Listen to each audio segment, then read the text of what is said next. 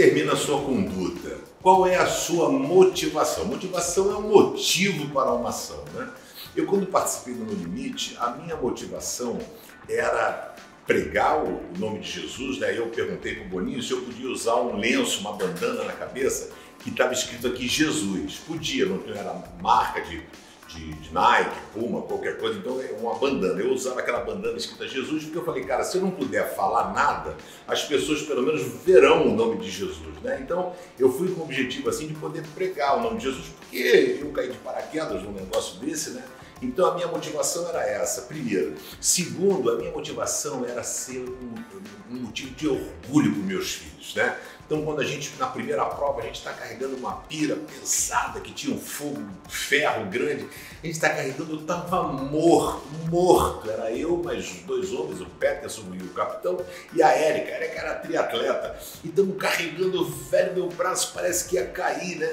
E aí eu virei para a Érica e falei: Érica, você está cansada? Quer descansar um pouco? Ela falou: Não, estou firme. Eu falei: Ah, meu Deus do céu, né? Aí eu falei: Porque eu fiquei pensando assim, dos meus filhos na escola, se eu desisto. Se eu largo o negócio ali, você, pô, teu pai é um frouxo, teu pai não conseguiu. E a minha motivação ali, eu falei, Juninho, Karina, não, não, eu pegar isso aqui vou até o fim, né? Então muitas vezes as pessoas têm as motivações erradas, né? Então a motivação foi, foi ser motivo de orgulho para os meus filhos. Então eles chegavam na escola no dia seguinte, pô, teu pai, não sei o quê, é mó barato, né?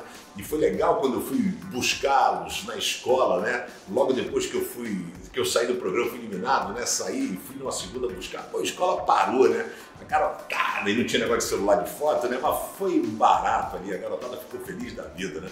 Então é a motivação, né? Então você precisa estabelecer alguns objetivos na sua vida, né? Então por que, que você trabalha, qual o sentido de manter a sua família, qual é a motivação, isso é tudo, né? Por isso você precisa estabelecer os objetivos né? de curto, médio, longo prazo, o que, que você deseja, quais são as coisas da sua vida.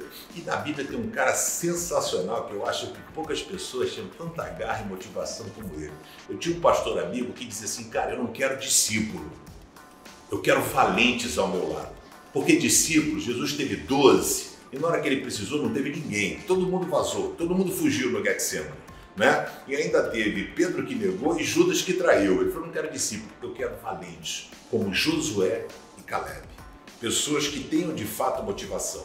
Josué tinha 40 anos quando o pessoal ia entrar na Terra Prometida e os 12 espias foram olhar e a galera voltou dizendo: Cara, não vai dar certo, o pessoal é gigante. Caleb se rasgou e falou: Cara, nós vamos conquistar esse negócio. Bababá, babá. Ele tinha 45 anos. O tempo passou, 40 anos no deserto, eles estão ali na hora que vai dividir a terra. Caleb vira para Josué e fala: Josué, você se lembra daquela terra que a galera teve medo? Lembro eu quero aquela terra, eu quero aqueles gigantes. Hoje eu tenho 85 anos, mas hoje eu estou com mais garra, mais disposição do que eu tinha há 40 anos atrás. Essa história está registrada em Josué 4, verso 10. Caleb falou assim: faz 45 anos que o Senhor disse essas coisas a Moisés e ele disse: Olhe para mim, estou com 85 anos, me sinto tão forte hoje como no dia em que Moisés mandou espionar a terra. Ainda tenho bastante força para conquistar esse pessoal e, e combater na guerra e para fazer o que for preciso. Cara, eu quero gente como Caleb do meu lado. É 85 anos, você já fala, estou em final de carreira, maluco, e o cara falando, eu quero um gigante, me dá o difícil. Qual é o difícil? Eu quero um difícil, sabe? A gente precisa ter a certeza, porque ele disse, o Senhor vai me conceder força para isso. Então, qual é a sua motivação? Sua motivação é agradar a Deus, é agradar pessoas?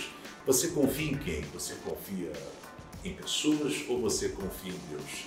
Que a sua motivação maior seja avançar, mas avançar na direção de Deus, ok?